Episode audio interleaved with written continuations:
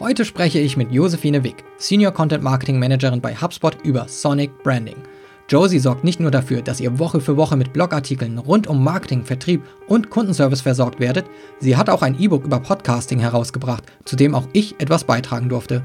Und ab sofort gehört sie zum Moderatorenteam unseres Podcasts. Wenn du erfahren möchtest, was genau Sonic Branding, also akustische Markenführung ist, welche Elemente neben dem Audiologo oder Markenlied dazugehören und was das mit einem Restaurantbesuch beim Italiener zu tun hat, solltest du bis zum Schluss zuhören. Mein Name ist Ben Hamanus, aber durch die heutige Episode führe nicht ich, sondern meine fantastische Kollegin Josephine Wick.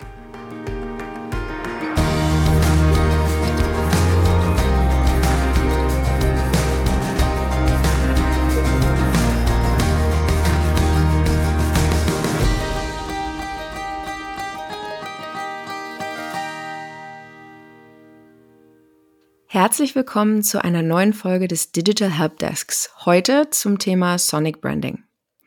Ich würde behaupten, dass viele von uns zu Hause einen Sprachassistenten haben und dass die meisten von uns gerne Podcasts hören. Beides trifft so auch auf mich zu. Dennoch muss ich zugeben, dass ich das Potenzial von Audio-Content für Marketer echt lang unterschätzt habe. Das mag aber dann ganz an meiner persönlichen Berufskrankheit liegen, nämlich dem Bloggen wenn man nämlich Inhalte für drei Blogs kuratiert, dann ist man größtenteils mit, größtenteils mit dem geschriebenen Wort beschäftigt. Und erst als Ben und Marvin den Digital Help Desk gestartet haben, ist mir aufgefallen, dass wir in unserer HubSpot Marketing Bibliothek noch gar keinen Audio Content Guide haben. Und genau so sind unser heutiger Gast beziehungsweise alter Bekannter und ich zum ersten Mal zu diesem Thema zusammengekommen. Hallo Ben. Hi Josie, freue mich hier zu sein. Sehr schön. Willkommen in deinem alten Zuhause, dem Digital Helpdesk und meinem neuen. Genau. Schön. Der Podcast ist euer Baby und ihr habt wahnsinnig viel darüber gelernt. Und da haben wir ja dann das erste Mal darüber gesprochen, ähm, was das für Marketer bedeutet und wie, diese, wie sie diese Chance nutzen können. Genau. Also im Prinzip ähm, haben Marvin und ich bei HubSpot das Projekt gestartet. Das stimmt. Und inzwischen wächst ja auch die Redaktion. Du bist jetzt Teil der Redaktion. Wir haben den Andreas Graser mit dabei, Leslie Boado mit dabei. Ähm, Jenny Lapp wird noch mit Folgen zu hören sein. Also wir sind jetzt an, zu einer größeren Redaktion gewachsen. Ähm, und wir haben viel gelernt. Das stimmt, du hast recht. Es kam über das, ähm, über Podcasting, dass wir uns mit Audio beschäftigt haben. Und ich fand es dann schön, dass du auch auf mich zugekommen bist und hast gesagt, wir haben eigentlich als HubSpot auch noch gar nichts, gar nicht so viel zum Thema Audio und hast ja das E-Book ins Leben gerufen, das wir inzwischen veröffentlicht haben, um anderen auch dabei zu helfen, äh, einen Podcast zu starten. Genau. Ähm, da bin ich auch echt stolz drauf. Das äh, könnt ihr finden. Ich glaube, ihr braucht nur eingeben Podcasting und HubSpot und dann landet ihr schon auf der Seite, auf der ihr dieses E-Book äh, kostenfrei runterladen könnt. Genau, Podcast, E-Book, HubSpot. Ich glaube, in der Kombination wird man es schon finden.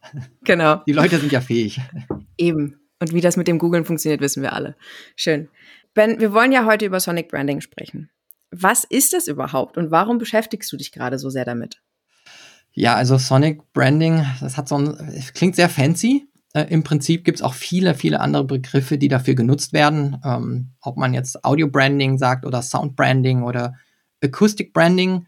Es gibt auch noch einen Begriff, ich finde, der klingt aber sehr hölzern. Das ist akustische Markenführung. Das ist eigentlich so der klassische Begriff, aber der klingt dann wirklich so als deutsch. Ja, der klingt sehr deutsch, der klingt sehr äh, langweilig und das ist das ist Audio Branding oder Sonic Branding auf keinen Fall. Ähm, letzten Endes geht es darum, äh, die ja die hörbaren Bestandteile einer Marke ähm, zu entwickeln oder auch komplett hörbare Marken zu entwickeln und zu nutzen. Also das was wir alle als offensichtlich verstehen, wenn wir jetzt eine Marke schaffen, ist ja immer, aber wir brauchen ein Logo. Welche Farben benutzen wir denn? Das ist, das ist sowas, was uns allen direkt in den Sinn kommt. Und da schließe ich mich gar nicht aus, dass für mich Marke lange Zeit sehr viel visuell war, aber wir eigentlich wenig oder erst in zweiter, dritter Instanz drüber nachdenken, wie hört sich unsere Marke an. Hm. Und genau dem haben wir uns mit dem Podcasting gewidmet, aber ich muss auch dazu geben, nicht wirklich aus einer strategischen Sicht zu sagen, was ist denn unsere Audio-Brand, sondern eher als Content-Marketer aus der Sicht, welchen Kanal nutzen wir noch nicht, weil wir sind sehr gut, was unser äh, Blogging angeht, was es, unser SEO angeht, da bist du ja auch für verantwortlich als unsere Senior Content äh, Marketing Managerin. Ähm, und da sehen wir ja ständig wachsenden Traffic, insbesondere in Zeiten von äh, Covid. Ähm, wir machen Webinare, wir haben Live-Events, wir haben große Konferenzen. Und der Podcast, der war für uns einfach eine Möglichkeit, als Corona ausbrach, zu sagen, wir schaffen auch ein neues Format, das Leute jetzt vielleicht nutzen möchten, weil sie auch über Audio uns hören wollen und haben eben als The Digital Helpdesk eben diese Hilfe gegeben. Erst dann haben wir aber festgestellt, als wir uns mit Audio beschäftigt haben, was da alles dazugehört, wirklich eine Audio-Brand zu schaffen. Zum Beispiel fängt das ja schon bei der Intro-Musik an. Da muss man sich ja Gedanken machen, wie hört sich HubSpot an und was passt zu uns, was passt dazu, Menschen helfen zu wollen. Und wir hatten auch erst andere Stücke und dann hat Marvin zu mir gesagt, hört sich nur für mich das so an, als wäre das Cold as Ice. so aus dem Hip-Hop-Bereich.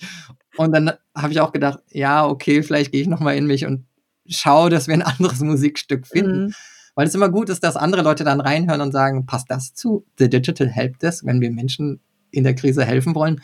Und das sind die Dinge, mit denen man sich dann plötzlich anfängt zu beschäftigen. Wie hört sich die Marke an? Das ist was super Emotionales und deswegen ist es äh, so, so wichtig, dass du gesagt hast, du hast das auch nochmal mit äh, Marvin ähm, rückgespielt, weil jeder empfindet irgendwie was anderes damit und wenn man einen ganz neuen Klang für eine Marke schafft, ähm, dann muss man schauen, dass die Emotionen, die damit verbunden sind, auch natürlich positiv sind. Ja, du hast recht. Also Sonic Branding ist zwar, wird, kommt halt in dem Podcast viel zu, zur Geltung, weil man plötzlich sich, wie gesagt, über diese Elemente Gedanken machen muss, wie Intro-Musik. Aber es ist natürlich nur eigentlich ein Teil ähm, des Gesamten. Also die akustische Markenführung besteht aus ganz vielen Elementen. Da gehören ähm, ein Audiologo dazu. Ich glaube, das leuchtet jedem ein. Den Jingle kennt man sehr oft. Dann geht es aber auch noch weiter und man kennt das Markenlied. Dann gibt es aber auch noch zwei Elemente, wie zum Beispiel Soundscape ähm, oder Markenstimme, mit der man sich zum Beispiel nicht so oft beschäftigt. Wenn man jetzt einen Sprecher für ein Video wählt ähm, oder wenn man, also für so ein Voice-Over oder wenn wir jetzt podcasten, dann, dann hat die Stimme einen gewissen Effekt. Jetzt können wir uns natürlich als Hosts und Experten von HubSpot nicht gerade unsere Stimme aussuchen. Trotzdem ist es etwas, woran sich die Menschen gewöhnen. Würden wir jetzt aber sagen, wir hätten ein extern eingesprochenes Intro, das den Host ankündigt, müssten wir uns darüber Gedanken machen. Ja, ist das eine äh, als Markenstimme eine junge Frau? Ist das ein älterer Herr oder umgekehrt? Ja, ähm, da muss man dann sich Gedanken machen, warum wählt man eigentlich das eine oder das andere? Und hat das wirklich einen strategischen Aspekt? Weil auch da, wie du gesagt hast, erweckt das eine Emotion. Ähm, was, was genau möchte ich als Marke damit aussagen? Und der Soundscape ist auch sowas ganz Spezielles. Ähm, da geht es nämlich darum, so eine, eine Klangwelt zu schaffen. Das heißt, man hat so im Hintergrund vielleicht ähm, hört man so ein bisschen Rauschen eines Flusses oder so. Ne? Man, also das kennt man vielleicht, wenn man in gewisse Geschäfte geht, ähm, aber auch manchmal, wenn man im Internet surft und man vielleicht in so eine 3D-Welt reingeht von irgendeiner Webseite, die irgendwie ein ne, tolles, ähm, eine tolle Website geschaffen haben, dass dann einfach ein bisschen was drunter gelegt wird. Auch das sollte einfach nicht Zufall sein, sondern man möchte den Menschen so ein bisschen in eine eine Welt entführen. Äh, die Soundscape ist praktisch diese Klangwelt, die man drunter legen kann. Also das sind so zwei Sachen, über die man sich sehr spät oder wenig Gedanken macht. So. Mhm. Bei den anderen Elementen, ähm, die kennen wir ja teilweise sehr gut, ein Audiologo. Ja, das ist dann ein kurzes und prägnantes Audiostück. Das ist beispielsweise in Form eines Geräuschs oder es kann auch eine Melodie sein. Ähm, da kennen wir Beispiele wie die, wie die Telekom zum Beispiel. Die benutzen seit äh, sehr vielen Jahren ja immer ein Audiologo ähm, das, glaube ich, überwiegend ja auch gleich geblieben ist. Und andere Beispiele finde ich sehr spannend. Ich bin ein Gamer. Äh, da gibt es zum Beispiel von Nintendo Switch die Konsole und die haben immer so ein, äh, du siehst das Logo und dann wird so ein Controller zusammengesteckt und das macht immer so einen Klick. Und das kommt jedes Mal, wenn die zum Beispiel ein neues Spiel vorstellen oder wenn sie eine Werbung für die Konsole machen. Und dieses, das ist für mich inzwischen unverkennbar geworden. Wenn ich dieses, mhm. dieses Einklicken höre von dem Controller, ähm, dann steht das für mich auch für diese gesamte Marke und dieses, dieses Gerät, weil die Nintendo Switch eine Konsole, eine Videospielekonsole ist, die man so auseinandernehmen kann und kann die von einer mobilen in eine stationäre Konsole umbauen. Und dadurch versteht man auch die Marke noch besser und äh, dadurch unterscheidet sie sich sehr stark auch von einer Xbox oder einer PlayStation, weil die Konsolen können das nicht. Also da. Da ist das Geräusch zum Logo geworden. Das Geräusch ist zum Logo geworden. Also sehr, sehr smart und durchdacht, eben dieses Klicken als, ähm, als Logo zu nehmen. So als Beispiel, genau. Da fällt mir gerade noch eins ein. Visa. Visa hat vor einigen Jahren ein, ähm, einen kleinen Soundschnipsel erstellt, der immer dann passiert, wenn die Zahlung erfolgreich war. Und ähm, das ist auch ein super Branding, weil das passiert nur, wenn du mit Visa zahlst und nur, wenn es erfolgreich ist. Und ähm, du wartest ja, wenn du deine Karte hebst, dranhältst oder in den Laser steckst, wahrscheinlich schon das Geräusch. Und das ist äh, so ein tiefes Branding, das, über das man sich wahrscheinlich überhaupt nicht bewusst ist an der Stelle. Also zum Beispiel bei Visa würde ich es jetzt nicht so sagen können, ja. ähm, aber es scheint dir aufgefallen zu sein, dass ja. es da ein, ein, immer wiederkehrendes Geräusch äh, gibt. Wahrscheinlich benutze ich immer die Mastercard. Vielleicht liegt das, das Ich habe es auch, ich habe es jetzt im Zuge dieses Podcasts auch nochmal recherchiert, weil es mir wieder aufgefallen ist, dass dieses Geräusch kommt. Ja. Und äh, weil ich wusste, diese Episode kommt, ähm, habe ich in letzter Zeit mal bewusst dahin gehört. Und da ist mir beim Zahlen dieses Geräusch aufgefallen. Und das ist bewusst eingesetzt und soll Sicherheit vermitteln. Und ähm, weil der, der Nutzer wartet auf das Geräusch. Und wenn es da ist, ist die Transaktion erfolgreich und damit eine sichere Zahlung äh, passiert. Spannend, dass du das Wort Sicherheit da erwähnst. Finde ich irgendwie interessant. Habe ich ähm, so noch gar nicht vernommen, aber mir fallen auch andere Sachen ein, wie diese ganz berühmten Geräusche, wenn man eine E-Mail weggeschickt hat. Kennst du das? Wenn man so, ja, genau. Und das es hört sich auch von Device oder von, von Anbieter zu Anbieter auch unterschiedlich an. Auch das iPhone hat da ja einen ganz eigenen mhm. Klang, wenn eine E-Mail rausgeht. Und dann weiß man ganz genau, die ist auch verschickt worden. Ja, also, obwohl, sich, obwohl das, das soll das nach Brieftaube klingen, ist das der, der, der Einwurf in den Briefkasten, das war wieder so ein ganz altes, ganz weit weg, dieses Geräusch, aber äh, suggeriert doch irgendwie Erfolg in der Aktion. Ist auf jeden Fall, ist wie so ein Sog, ne? Aber mhm. es ist unverkennbar. Also ich würde es ähm, sofort wiedererkennen, dass es immer der vom iPhone eben die, das Versenden der, der Nachricht ist und das ist eben auch ein Teil des Brandings. Also die haben sich da garantiert auch Gedanken gemacht, was sie da für einen Sound wählen und dass der unverkennbar ist. Ja. Genau, wir hatten jetzt den, genau, ich habe das äh, Soundscape erwähnt, die Markenstimme hatten wir, wir haben über das Audio-Logo geredet. Ich glaube auch sehr bekannt und auch viel in, in der Sprache von uns Marketing-Managern kommt äh, das, das Jingle vor. Der Jingle ist, ja, wird auch manchmal dem Audio-Logo gleichgesetzt, aber Jingle ist eher so ein melodisches Musikstück. Das äh, kennen wir vielleicht auch aus vielen äh, unterschiedlichen Werbebotschaften, würde ich sagen. Äh, ein bekanntes Beispiel ist da sicherlich ähm, Carglass. Vielleicht, vielleicht haben wir ja nachher die Zeit, da noch mal kurz reinzuhören. Mhm. Ähm, das kennt, glaube ich, jeder. Und ich glaube, egal ob man die Empfindung hat, dass es nervig ist, glaube ich auch manchmal. Ich, ich glaube, gerade für Radiohörer muss man doch trotzdem sagen, dass sich das ganz schön eingebrannt hat und ich auch dann bei meinen Recherchen festgestellt habe, dass Carglass diese, diesen Jingle scheinbar so erfolgreich einsetzt, dass sie den in äh, mehr als einem Dutzend Ländern verwenden. Also dass zum Beispiel die Niederlande den Jingle haben oder Frankreich, Griechenland, die USA, Neuseeland sind da mit dabei und auch fast immer der gleiche Spruch kommt. Also wirklich dieses Carglass repariert, Carglass, Carglass tauscht aus wird dann ja immer reingesungen. Das klingt fast überall gleich und ich habe da auch mal, ähm, bin da auch mal auf ein YouTube-Video gestoßen, das die so zusammenfasst. Und Wollen wir da mal reinhören in dieses Video? Wenn du es schnell parat hast, ich kann ja auch noch mal schauen. Ja, weil es wirklich, äh, ja, da zeigt sich halt einfach ganz gut, wenn man das durchdacht hat und wenn man das auch individuell anfertigen lässt, dann äh, kann man das vielleicht sogar global nutzen. Wir hm. Carglass repariert, Carglass tauscht aus.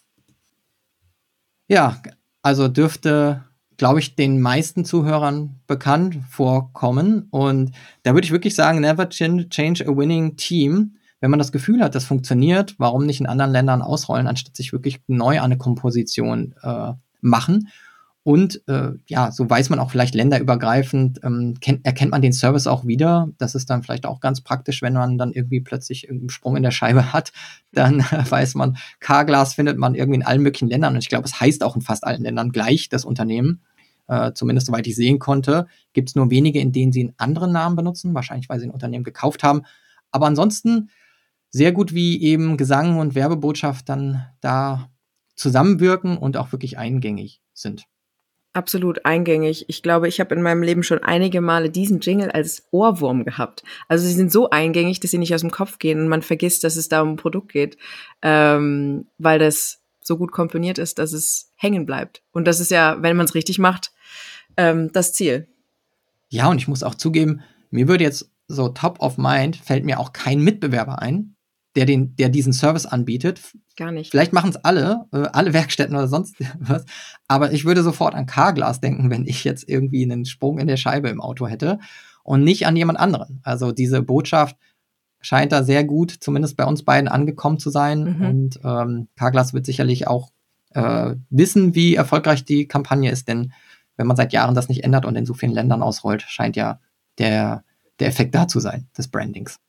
Ja, und dann, äh, ja, Markenlied haben wir damit eigentlich ja auch schon mit angesprochen. Ne? Also ein Markenlied ähm, ist auch klar. Es gibt Kompositionen, die man sich da aussuchen kann, die es unter Umständen schon gibt und die man immer wieder verwenden möchte. Oder man ähm, erschafft natürlich eine akustische Untermalung und sieht die als vielleicht das, das Lied, das man vielleicht drunter legt. Ganz oft ist es aber wirklich so, dass Marken sich irgendwelche Ko Kooperationen dann raussuchen, also dann irgendwelche Welthits gerne verwenden. Ich finde, ein so ein berühmter Song, den hat man, glaube ich, ziemlich oft gesehen, war der von Pharrell, war Happy. Also ich hatte mhm. das Gefühl, den habe ich mehrere Male Absolut. irgendwie gesehen. Ich glaube, der war auch in irgendeiner Autowerbung. Ähm, also der hatte sowas Positives, dass der immer wieder gerne gewählt wurde, um irgendwo drunter zu liegen. Und äh, manchmal ergeben sich da auch Kooperationen, also man, dass die Künstler dann auch mit den Marken etwas zusammen machen. Und dann gibt es aber wiederum so äh, ja, Marken wie jetzt zum Beispiel Dr. Oetker mit der Pizzamarke Restaurante. Und die benutzen seit 1992 ähm, La Donna Immobile. Äh, wenn ihr es jetzt nicht direkt euch einfällt, dieser Song, ähm, Josie, hast du den auch noch mal? Ich habe ihn hier und ich glaube, wir kriegen alle sofort Hunger auf Pizza, wenn ich den abspiele. auf die gute TK-Pizza. Genau. Ein Moment.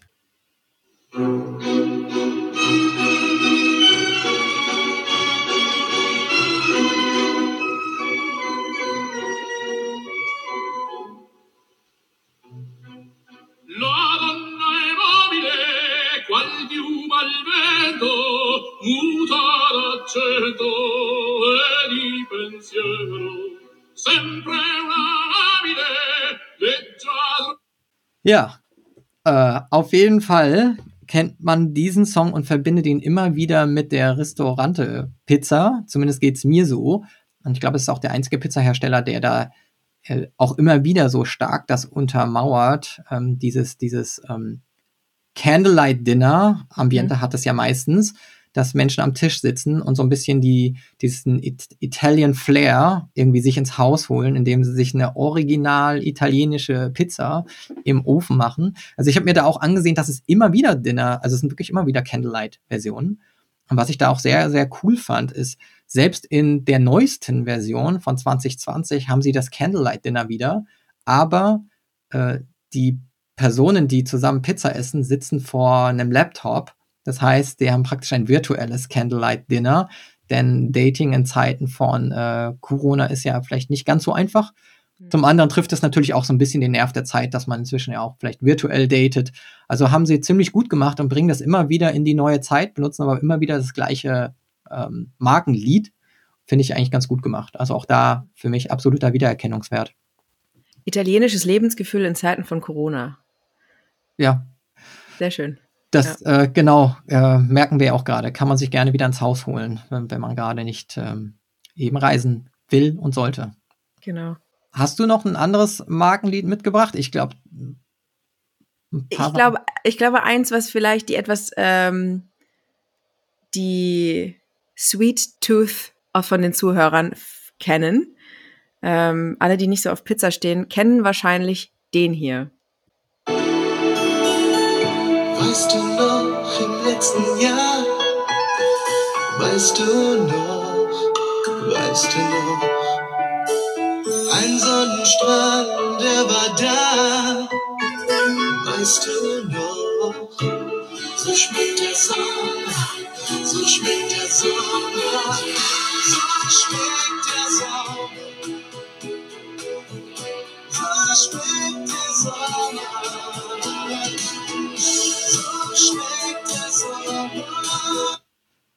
Josie, das ist echt gemein. Also den jetzt vorzuspielen, ja. hier im November. Im grauen Berlin. Im grauen Berlin. Das, das ist wirklich ja gemein. Aber ja, also auf jeden Fall äh, kennt man den natürlich auch. Ich weiß gar nicht, hast du schon genannt, welche Marke das ist? Oder dürfen die Zuschauer hier gerade noch, äh, Zuhörer? Ich lasse sie noch ein bisschen raten, aber ich glaube, spätestens jetzt wissen sie, dass es sich um Langnese handelt. Mhm. Um Eiscreme. Mich erinnert dieses Markenlied immer ans Kino ich weiß, ich weiß nicht, ob das überall in Deutschland so ist, aber dort, wo ich früher ins Kino gegangen bin, äh, gab es eine kleine Pause, das Lied spielte und äh, man konnte noch kurz vorm Film Eis kaufen. Das ist meine Erinnerung, aber es ist auf jeden Fall, sie ist verbunden mit Eis. Also Eis und Kino. Genau. Ich finde, da merkt man ja auch wieder, wie so eine Prägung stattfindet. Also du, mhm. du hast dieses Lied, dann denkt man irgendwie ans Kino und irgendwie Eiscreme-Kino, irgendwie auch positiv. Absolut. So, als Erinnerung. Ja. ja. Genau.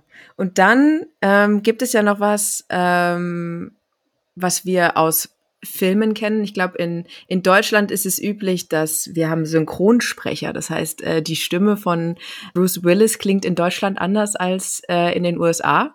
Mhm. Und ähnliches Phänomen bedient man sich dann auch bei der Markenstimme. Ja, das stimmt gerade wo du ähm, den, die Synchronstimme von Bruce, Bruce, Willis ansprichst, ich weiß gar nicht, wer es letztens erzählt hatte. Der hat, glaube ich, die Person mal getroffen und war dann, ich glaube, das war sogar Marvin. Das war Marvin. Weil er letztens in einem Studio war, weil er für uns was produziert hat. Genau. Und dann die Stimme von Bruce Willis getroffen hat. Und er hat sich umgedreht und erstmal geguckt und dachte, wow. Im ersten Moment dachte er, das, das muss, wo ist Bruce Willis muss hier sein. ja, stirb langsam. Genau. Duck dich. Duck dich. Was passiert hier? Ja, also das ist ja, stimmt, genau. Also Markenstimme kann natürlich ein unbeschriebenes Blatt sein, kann aber natürlich auch eine prominente Synchronstimme sein, die man da gerne äh, einsetzt. Ich glaube, ein bekanntes Beispiel war ja auch immer Praktika. Die hatten mhm. ähm, die Stimme, aber nicht ja. als einzige.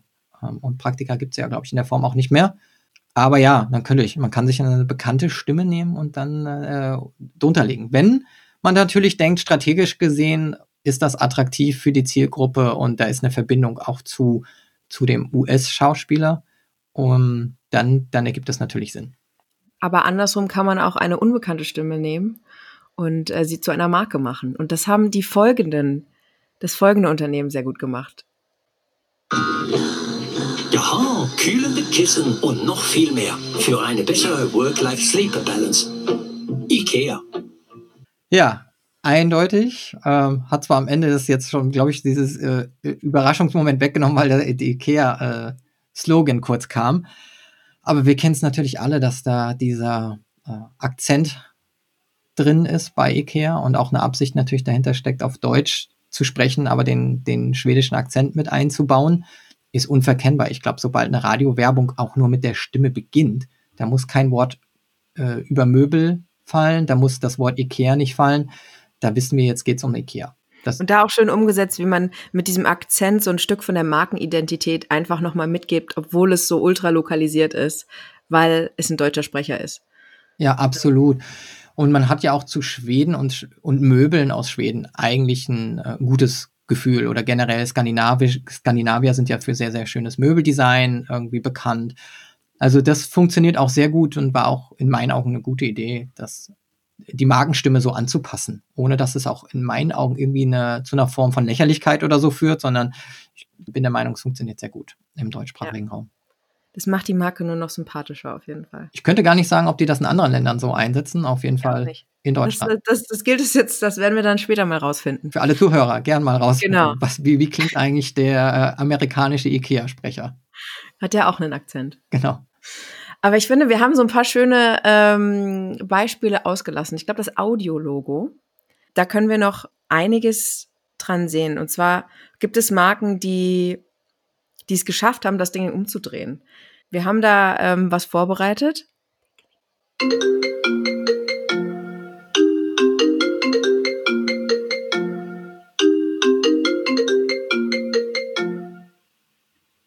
Josie, du sollst dein Handy ausmachen, wenn wir Podcasts ja, aufnehmen. Ich reagiere sofort auf dieses Geräusch. Ich drehe mich sofort um, fasse mir an die Hose.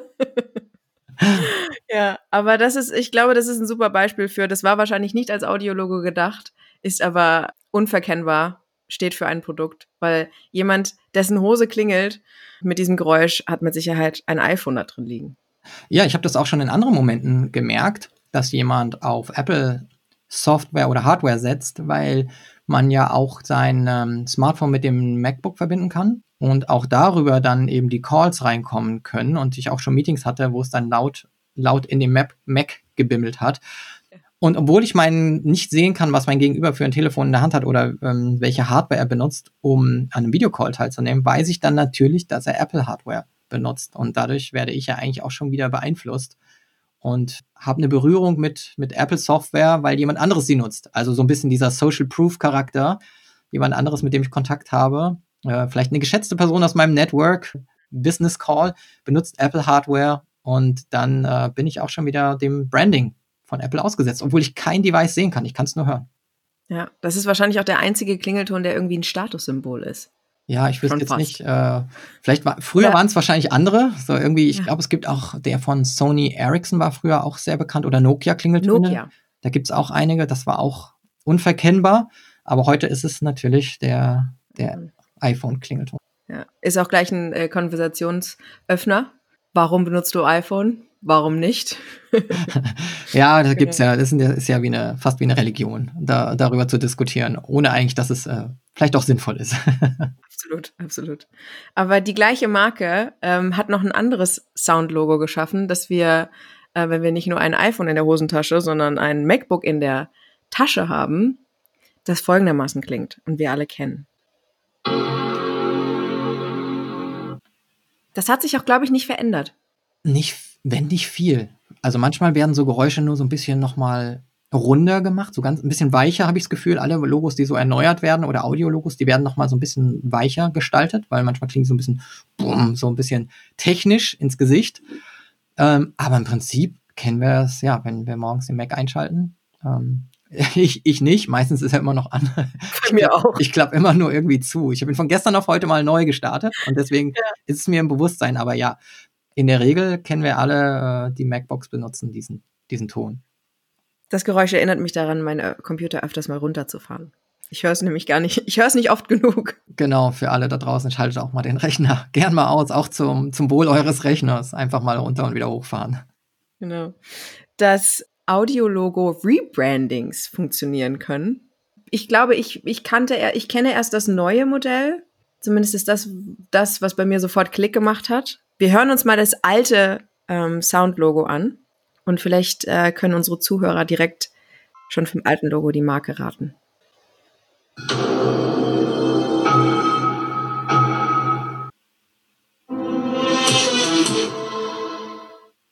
Genau, das war jetzt alt und neu. Ich glaube, echte Automobilfans wissen, worum es geht.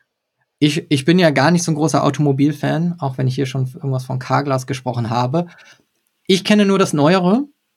Ähm, das, ich weiß jetzt nicht, wie, wie weit auch das Alte zurückliegt. Ich wusste nicht, dass es da eine Erneuerung gab, aber meistens bemerkt man die ja auch nicht. Auf jeden Fall kenne ich das ähm, neue Audiologo, das du gerade eingespielt hast. Ich kannte auch, also das erst, das Neue, da wusste ich sofort, um was es geht. Beim Alten wusste ich es nicht. Tatsächlich ist dieses Rebrand aber noch gar nicht so lange her. Drei Jahre alt. Okay. Ja. Siehst du, in meinem Bewusstsein ist das so, als wäre das immer das Audio-Branding von BMW gewesen. Das wird sicherlich die BMW-Menschen freuen, die fürs Neue verantwortlich sind. Das scheinen sie ganz gut gemacht zu haben. Und dann das berühmteste, würde ich behaupten, zumindest in meinem, in meiner Erinnerung. Und auch eins der ältesten.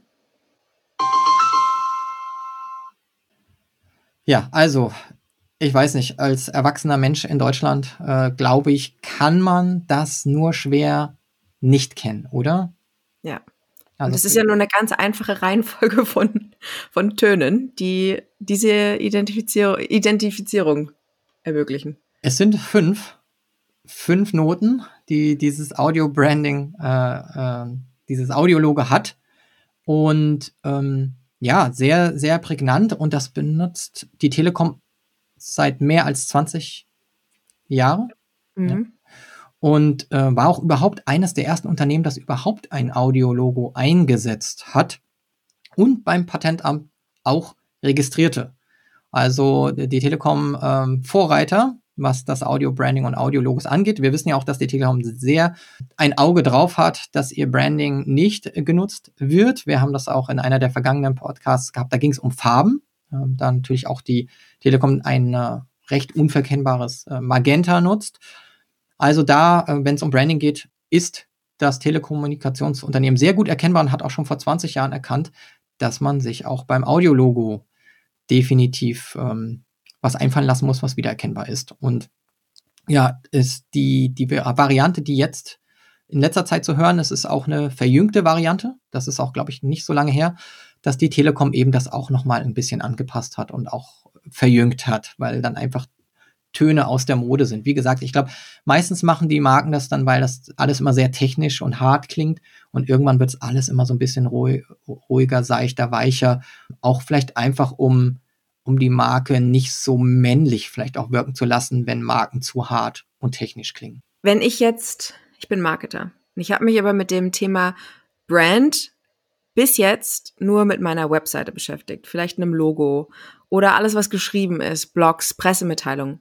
Wo beginne ich denn, wenn ich mich versuche, jetzt auch akustisch an meine Brand zu wagen? Also ich würde sagen, es ist eigentlich so ähnlich wie mit allem, was man mit der Marke macht. Also zum einen muss man sich dessen bewusst sein, wer ist meine Zielgruppe.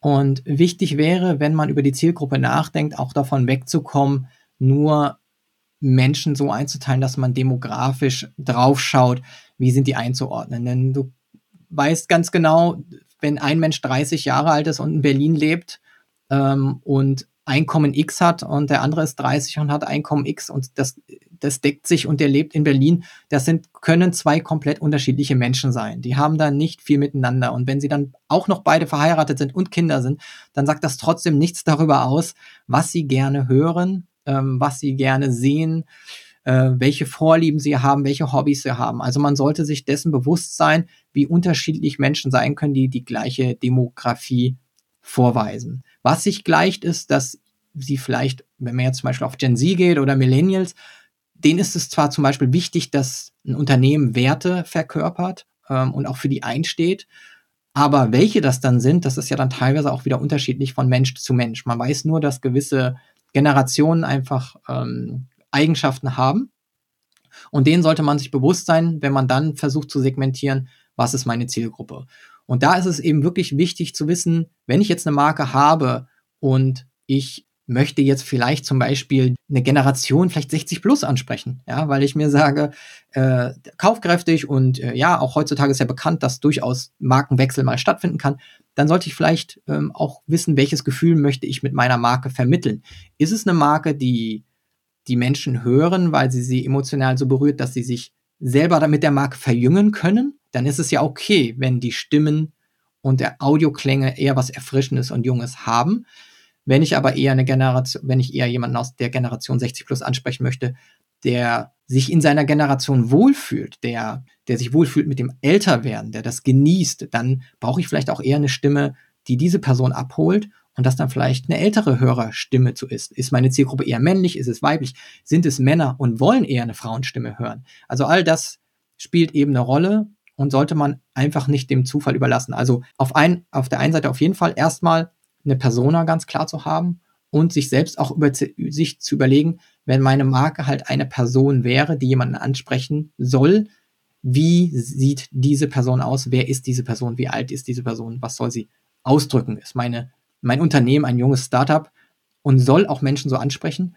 Oder ist mein Unternehmen vielleicht ein Konzern und soll Menschen so ansprechen? Und wenn ich ein Startup bin, heißt das ja auch nicht, dass ich Menschen nur jung ansprechen möchte, weil vielleicht habe ich einen Service, bei dem es was du vorhin gesagt hast, Vertrauen total wichtig. Ja? Also mhm. wenn ich daran zurückdenke aus meiner Zeit von ähm, Helpling, äh, wo ich früher gearbeitet habe, wo Menschen in deine Wohnung kommen und deine Wohnung sauber machen, dann ist zum Beispiel der Trust-Faktor total wichtig und dann ist vielleicht auch eine Stimme wichtig, die, die reifer ist und dir was verkauft, wo ihr sagen, es kommt jemand zu dir und reinigt deine Wohnung und es, es ist nicht so ein Startup, wo ihr das Gefühl habt, ja, ich weiß jetzt nicht ganz genau, was die, die jungen Menschen da treiben und kann ich denen vertrauen, dass das nicht irgendwie ja, dass das gut ausgewählte Servicekräfte oder Reinigungskräfte sind. Ne? Also da ganz wichtig.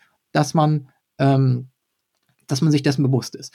Und das dann aber auch in den Brand Guidelines verankert und dort einfügt. Und dann auch bitte, wenn man, wenn man sich dessen bewusst ist, wen man ansprechen möchte, das dann auch schriftlich festhalten. Also man sieht sehr oft äh, Brand Guidelines, in denen ist wirklich alles festgehalten. Also ob man jetzt Lo Logos, äh, Taglines, äh, Claims, irgendwelche Farben, ähm, Wortmarken, die man benutzt, Fotografie, Schriftarten, Schriftarten auf jeden Fall.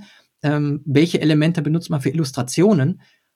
Warum nicht auch visualisieren oder einbringen, wie die Marke klingt? Und wenn man sagt, man möchte, was benutzt man für Voiceovers, dass man sich Gedanken macht, wie vielleicht IKEA, ich habe einen jüngeren, hilfsbereiten Herren, äh, der einen schwedischen Akzent benutzt. Und das ist, das ist immer diese Stimme, die man erkennt.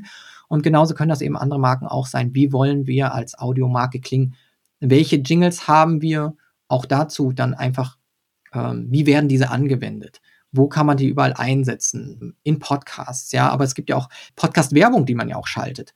Wie möchte man Podcast-Werbung gestalten? Oder wenn man praktisch eine, einen Podcast präsentiert, ja, auch dazu gibt's Audiologos oder Audiobooks präsentiert. Ich glaube, das ist wahrscheinlich, ist es so ein bisschen abschreckend, weil die Leute denken, sie müssen was produzieren, sie müssen ins Studio. Aber ich, man kann das Ganze wahrscheinlich auch ganzheitlicher betrachten, indem man sagt, wo ist meine Marke überall hörbar? Und das fängt ja schon an mit, wo können mich meine Kunden anrufen? Was hören Sie da? Wie ist die Person, mit der Sie dort sprechen? Sind meine ähm, die Leute in meinem Support-Team sind die geschult, wie sie sprechen? Das ist das ist wichtig. Was hören die Leute, wenn sie anrufen? Welche Musik? Ich habe nämlich mal für ein Unternehmen gearbeitet, ein amerikanisches Unternehmen. Die haben ähm, auf ihrer Support-Hotline einen Einsprecher gehabt, der dich quasi durch den Phone Tree geführt hat. Und der hatte einen ganz starken amerikanischen Akzent. Das war aber in dem Sinne nicht so charmant wie bei Ikea, sondern äh, fühlte sich schlecht lokalisiert an und nicht wirklich nach, äh, ich, ich kriege hier Hilfe von einem deutschen Team. Und da bin ich damals nämlich ins Tonstudio gegangen und habe das aufgenommen tatsächlich. Das war ein Punkt, mit dem wir uns ganz lange nicht beschäftigt hatten, aber auch das ist Sonic Branding. Wie klingt meine Marke? Genau, wie klingt meine Marke? Und wenn man die Frage eigentlich nicht beantworten kann, dann stellt man fest, dass man in der Audiowelt der Menschen nicht mehr vorkommt. Also dann weiß man eigentlich, man hat kein Branding und andere Marken wie jetzt die Telekom, die das seit über 20 Jahren verstehen, ähm, die kommen als Audiobrand vor und die brennen sich da auch ein. Und man muss auch dazu sagen, wir haben ja gerade eine sehr, sehr spannende Entwicklung, was die was Audio-Devices angeht. Also nicht ohne Grund beschäftigen wir uns auch sehr intensiv mit dem Thema, weil wir merken, die Audiowelt wächst. Ich habe mir auch gerade jetzt im November rausgekommen den Culture Next Report von Spotify angesehen und klar, die konzentrieren, konzentrieren sich sehr stark auf diese Podcast-Welt. Aber der Punkt ist, dass 64 Prozent der befragten Deutschen, so steht es in diesem Report, sagen, dass unsere Geräte durch Sprachtechnologie menschlicher werden. Also für 48 Prozent steht Sound bei der Humanisierung der Technologie an erster Stelle und wir haben auch gesehen, dass natürlich solche Zeiten, wie wir sie gerade haben, wo Familien viel mehr auch zusammen zu Hause sind, dass auch teilweise die Zunahme an Käufen von Audio-Devices zugenommen hat. Also gerade jetzt äh, sowas wie Alexa oder ein, Google Home, diese ganzen Sprachassistenten und Smart ähm, Speaker, die nehmen zu. Also mehr als die Hälfte der Eltern in Deutschland gab nämlich an, bereits einen Smart Speaker zu besitzen und 27, 37 Prozent sogar derjenigen, die noch keinen haben, wollen sich innerhalb des nächsten Jahres einen anschaffen. Also wenn man schaut, über die Hälfte der Eltern. Das heißt, in einem Haushalt ist es völlig normal, einen Smart Speaker zu haben, mit diesem zu interagieren, Fragen zu stellen. Und für all diese Menschen findet eben Branding sehr oft nur noch übers Audio statt. Also wenn man sein Kind nicht irgendwie die ganze Zeit nur fürs iPad setzen möchte, um es irgendwie zu Hause in einem Lockdown zu beschäftigen oder weil in der Schule äh, die Kinder gerade nicht mehr hingehen dürfen. Ich habe diesen Fall eben selber erlebt, dass mein Sohn dann nicht mehr in die Schule durfte, weil ein Kind erkrankt war und die Klasse dann zu Hause war. Dann läuft das Radio ähm, oder auch ein Spotify über Smart Speaker halt ziemlich viel am Tag. Mhm. Und da stellt man schon fest, wie viel Audio-Branding eben dann auch stattfindet. Also der Markt der Smart Speaker wächst ähm, und wird in zwei Jahren voraussichtlich bei 53 Milliarden US-Dollar liegen. Also ein riesiger Markt. Und ähm, wir können davon ausgehen, dass irgendwann jeder in irgendeiner Form so etwas bei sich hat oder Smart Speaker im Auto verbaut hat. Und von daher wird uns Audio Branding eher mehr begleiten, als dass es weniger wird. Also sehr spannend, wie sich dieses Medium zurück, zurück in unsere Welt gedrängt hat, äh, anstatt von Video eher verdrängt zu werden. Und da geht's nicht mal mehr, geht's nicht mal unbedingt um die Erstellung eines Audiologos, sondern wo werbe ich, in welchem benutze ich Podcasts, um auf mein Produkt aufmerksam zu machen? Kann ich auf Spotify werben? Ist das meine Zielgruppe? Das erweitert ja unsere, unsere Marketingkanäle einfach nur. Durchaus, also auch Werbung zu nutzen. Man muss ja nicht gleich einen eigenen Podcast haben, aber wenn man als Unternehmen sagt, man möchte werben, dann gibt es eben sehr, sehr gute Möglichkeiten, äh, auch die eigene Marke präsentiert zu haben. Und äh, auch da vielleicht nochmal eine Zahl, die man auch aus dem Report holen kann, dass 52 Prozent der deutschen Podcast-Fans sich emotional mit Hosts auch verbunden fühlen. Und auch 79 Prozent der Podcast-Hörer berichten, dass sie im Internet auch nach einem Produkt suchen oder auf Social Media mit der Marke interagieren oder mit anderen darüber sprechen, wenn sie eine Ad in einer Folge gehört haben. Und ich kann diesen Effekt durchaus bestätigen. Auch wir nutzen Podcast Werbung für unser Unternehmen äh, und können diesen Effekt durchaus beobachten, den er auch auf unsere Brand hat und auf Produkte oder auch auf unseren eigenen Podcast, den wir in anderen Podcasts beworben haben, ist durchaus zu sehen. Schön. Das Ganze ist ja irgendwie Teil von Content Design. Und im Zuge dessen hast du dich ja mit diesem Thema jetzt auch so stark beschäftigt. Was, was kommt da von dir? Warum hast du dich so damit beschäftigt? Also mit, äh, zusammen mit Robert Weller habe ich ja vor ähm, ja, 2017 habe ich das Buch Content Design rausgebracht. Und der äh, Untertitel ist Durchgestaltung, die die äh, Conversion beeinflussen. Um, klingt so ein bisschen holprig, aber bringt es am besten auf den Punkt oder klingt auch wieder sehr deutsch und steif. Wir haben einen neuen Untertitel fürs neue Buch. Also wir bringen eine, ein Re-Release raus und als ich anfing an dem Re-Release zu arbeiten dieses Buches und gesagt habe, okay, ich habe so viel über Podcasting gelernt, wir müssen Audio mit reinbringen, habe ich mich eben mit der mit Sonic Branding, mit akustischer Markenführung beschäftigt und festgestellt, dass es wirklich etwas ist, was wir außen vor gelassen haben sehr lange. Also, dass es eigentlich zu Content Marketing gehört und dass auch Audio sich designen lässt. Und zwar so, dass es besser performt. Und das haben wir ja auch in dem E-Book das du herausgebracht hast, ebenso auch aufgeführt, dass es eben sehr wichtig ist, messbar zu machen oder auch zu beobachten, wie Audio auch Erfolge bringen kann im Unternehmen. Und da kann ich wirklich nur allen Unternehmen raten, da mehr reinzuschauen, denn wir reden nicht nur über Podcasts. Wie gesagt, man kann natürlich auch eine Radiowerbung schalten, aber es gibt auch etwas, Josie, darüber haben wir auch schon gesprochen gehabt. In Social Media tut sich auch ein bisschen was. Das werden wir in einer anderen Folge vielleicht nochmal aufgreifen. Ähm, so, ein, so ein Trend in Social Audio. Also Audio gewinnt und zwar nicht nur bei Podcasts. Also es wird immer mehr Formate geben, wo Menschen sich über Audio auch auf so sozialen Netzwerken austauschen werden. Absolut, da gibt es so viel, das würde diese Folge sprengen. Absolut. Aber hier schon mal ein kleiner Teaser. Genau. Super, Ben. Ähm, also fassen wir zusammen. Sonic Branding ist eine wahnsinnig wirkungsvolle und vielversprechende Möglichkeit, dem visuellen Overkill im Internet so ein bisschen entgegenzuwirken. Und äh, wenn man es richtig angeht, man muss dafür nicht gleich ein ganzes Studio mieten, dann gibt es viele Wege, seine Marke auch akustisch erlebbar zu machen. Genau. Und ich finde, also der Aufwand ist größer als erwartet, muss ich zugeben, einen Podcast zu machen. Ich hatte erwartet, dass es einfacher im Gegensatz zu Video und vielen anderen Dingen ist. Man wird dann sehr empfindlich, was die Audioqualität angeht und die Perfektion, weil die Menschen eben nur hören können und nicht sehen und auch Pausen und andere Dinge dann viel mehr stören können als jetzt bei einem Webinar. Aber es ist immer noch ein sehr, sehr gutes Format, ähm, das eigentlich jedes Unternehmen, jeder Mensch, ob er alleine ist, äh, Einzel, so ein Entrepreneur, Solo-Entrepreneur oder ein großer Konzern ist, was man unbedingt angehen sollte und wo man unheimlich tolle Bindung zu Menschen aufbaut auf einer emotionalen Ebene, weil man sich vorstellen muss, wie oft erreicht man das mit anderen Werbemitteln, jemanden 30, 45 Minuten an sich zu binden, weil man jemanden was, was Tolles zu erzählen hat und äh, weiterbringt im Leben. Äh, das müssen Marken einfach mal für sich auch verinnerlichen. Absolut. Schön. Vielen lieben Dank, Ben, dass du heute dein, äh, das, was du in deinem, für dein Buch recherchiert hast, für den Re-Relaunch von Content Design mit uns geteilt hast.